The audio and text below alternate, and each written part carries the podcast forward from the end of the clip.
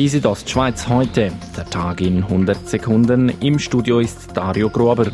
Das Team Kanada gewinnt den 93. Spengler Cup. Die Kanadier bezwangen im Final den tschechischen Vertreter Ginetz mit 4 zu 0. Kanada ist nun mit 16 Turniererfolgen alleiniger Rekordsieger. Marc Gianola zieht als OK-Präsident des Spengler Cups, aber auch als Geschäftsführer des HC Davos eine positive Bilanz zur 93. Austragung des Traditionsturniers. Wir haben hier ein riesiges Hockeyfest erlebt. Wir haben einen guten Sport gesehen. Wenn man jetzt so die Halbfinals anschaut, dann haben wir sehr hochstehendes Eishockey gesehen. Es gibt sicher auch zwei, drei Sachen, die nicht so toll sind, aber insgesamt ist der Spengler Cup 2019 eine Erfolgsgeschichte. In der dritten Etappe der Tour de Ski in Toblach geriet Dario Colonia mit Blick auf das Gesamtklassement ins Hintertreffen.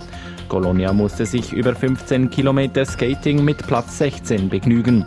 Den Stempel aufgedrückt haben die russischen Langläufer. Sergei Ustjugov, der bereits das erste Teilstück gewonnen hat, setzte sich vor seinen Landsleuten Ivan Jakimuschkin und Alexander Bolschunow durch.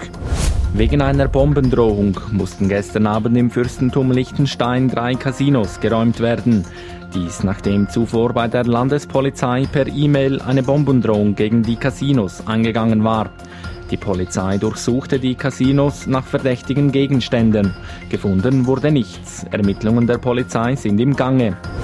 Die Südostschweiz heute, der Tag in 100 Sekunden, auch als Podcast erhältlich.